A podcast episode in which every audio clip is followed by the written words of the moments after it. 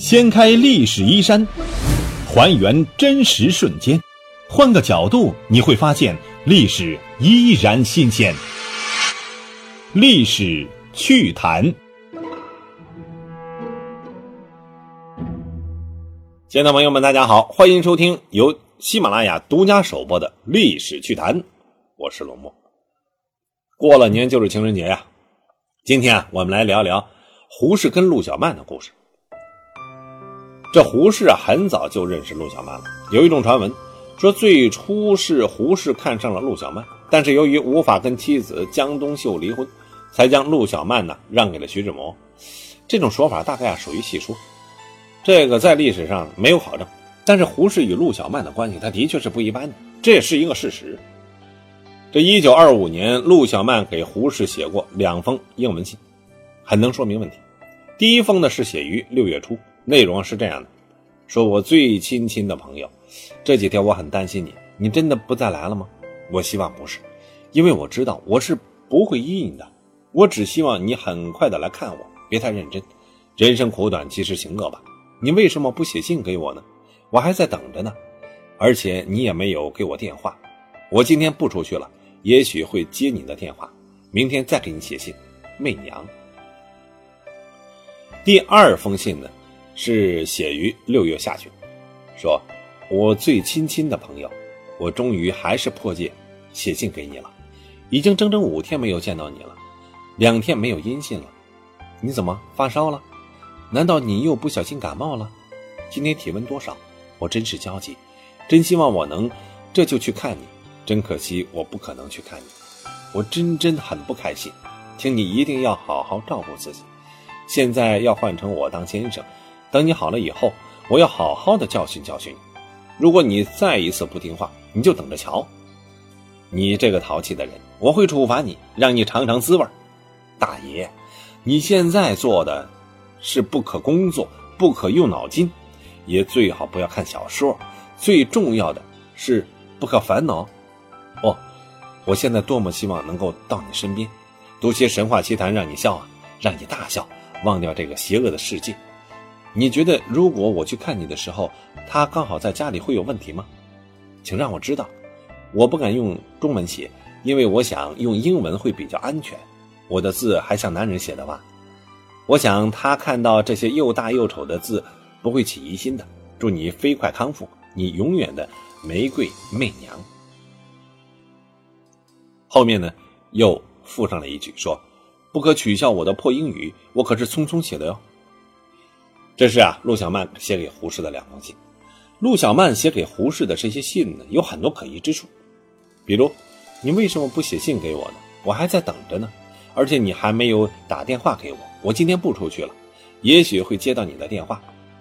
比如，我最亲亲的朋友，我终于还是破戒写信给你了。已经整整五天没见到你了，两天没有音信了。两封信开头的这个称呼都是我最亲亲的朋友。结尾署名呢，一是媚娘，一是你永远的玫瑰媚娘。大凡有过感情经历的人，一看就明白，陆小曼这两封信是写给热恋当中的胡适的。信中一个活泼泼的情人形象跃然纸上。胡适啊曾经说过，陆小曼呢是北京城一道不可不看的风景。有文章记载，北京外交部常常举行交际舞会，小曼是跳舞能手。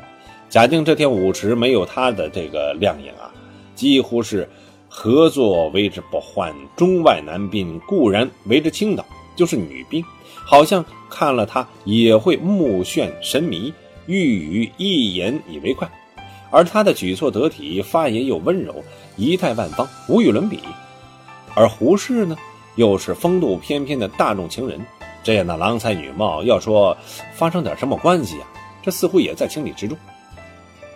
在一九三一年十月十九号，对于陆小曼来说呢，这是一个让她心痛的黑色的日子。这一天呢，她的夫君徐志摩乘坐的飞机在济南党家庄附近坠毁了。外界都说啊，陆小曼害死了徐志摩，理由是陆小曼吸食鸦片，挥霍无度。这徐志摩啊，是为急忙搭飞机赶到北京开课挣钱而出事儿的。徐志摩出事之后呢，胡适第一时间赶到，帮助陆小曼处理后事。胡适遗稿及秘藏书信里收有陆小曼给胡适的六封信，都是徐志摩去世之后啊写的。里面有这样的句子，说：“想我平生待人忠厚，为人虽不能说毫无过失，但从来不敢做害人之事。几年来心神之痛苦，也只是默然忍受，盼的是下半世可以过一些清闲的岁月。谁知苍天竟打我一个猛烈的霹雳！夫复何言？先生，我想不到会有这种事临到我的头上来，我我还说什么？”上帝好像只给我知道世上有痛苦，从没有给我一些乐趣。可怜我十年来所受的刺激，未免太残酷了。这一下，我真的成了半死的人了。若能真叫我离开这可怕的世界，倒是菩萨的慈悲。可是回头看看我的白发老娘，还是没有勇气跟着徐志摩飞去云外。看起来我的罪尚未了清，我只得为了他再摇一摇头，与世奋斗一下。现在只有死是件最容易的事了，我还是往满是荆棘的道上去走吧。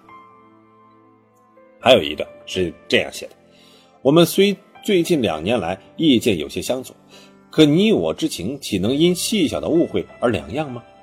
你知道我的朋友也很少，知己更不必说。我生活上若不得安逸，我又何能静心的工作呢？这是最要紧的事儿，你岂能不管我？我怕你心肠不能如此之忍吧。第三段，我同你两年来未曾有机会谈话，我这两年的环境可以说坏到极点，不知者还许说我的不是。我当初本想让你永久的不明了，我有时还恨你虽爱我而不能原谅我的苦衷，与外人一样来责罚我。可是我现在不能再让你误会我下去了。等你来了，可否让我细细的表一表？因为我以后在最寂寞的岁月，愿有一二人能稍微给我一些精神上的安慰。看到这日渐憔悴的陆小曼呢，胡适心中是充满了同情，一度他也想给他一些帮助。但是让人意想不到的是，徐志摩遇难不久，陆小曼出人意料的被翁瑞武给包养了。翁瑞武本是啊世家子弟，父亲历任桂林知府，以画名士，家有收藏。他呢，常常以名画相赠，以博陆小曼的欢心。另外啊，翁瑞武啊，还有一身推拿绝技，常为陆小曼推拿，手到病除，常教陆小曼呢吸食大烟啊，试之啊，这个疾病马上就好。于是陆小曼啊，就常和这个翁瑞武啊一榻横陈，隔登并枕。尤其让人气愤的是，这个陆小曼还和这个翁瑞武呢签订了不平等条约，是不许他抛弃发妻，不正式结婚。这个举动啊，引起了徐志摩生前一帮朋友的强烈不满。这徐志摩已经死了，但是不能让他在地下难堪呢。于是他们一起出面，公推胡适与陆小曼长谈一次。这个时候，陆小曼与翁瑞武住在上海四明村徐志摩生前租下的房子里。胡适在那里坐了半天，最后才说：“说翁瑞武有妻有子，又是个花花公子，你何苦这样呢？”陆小曼就说：“只要他对我好。”我不在乎名分，反正这么多年了，我也没有名分。和志摩在一起，我有名分吗？他徐家的婚丧嫁娶，我一概不能参加。他说我有什么名分？现在和翁瑞武在一起，不也还是这样吗？我陆小曼就是这个命。胡适啊，看到陆小曼从嘴里喷出一股股的烟呢，就非常心疼。他就说：“那你打算这辈子这样和翁瑞武在大烟榻上过完此生？”陆小曼就说。那你大伯是给我指条路，我是个女人，我要吃饭呢。胡适就说：“只要你离开翁瑞武，和他断绝关系，你的一切我包了。”陆小曼没有说话，只是摇摇头，笑着说：“我的事儿啊，你包不了，你没法包。”胡适说：“你才二十九啊，你的一切才刚刚开始。”陆小曼呢是根本不听胡适这些话，最后啊，胡适只能是怅然离去。半个月之后，胡适呢在南京。又给陆小曼写了一封信，信中提到了三点：第一，希望你戒除嗜好；第二，远离翁瑞武；第三，速来南京，由我安排你的新生活。这陆小曼啊根本就不理，连信呢也不回，他继续呢与翁瑞武过着这种大烟榻上吞云吐雾的日子。胡适见到这儿呀，没办法了，只能由他去了。在一九六五年四月三日，陆小曼病逝于上海华东医院，终年六十三岁。一代佳人呐，终归尘土。好，历史趣谈，我们今天就说到这里，感谢大家的关注收听，下期再见。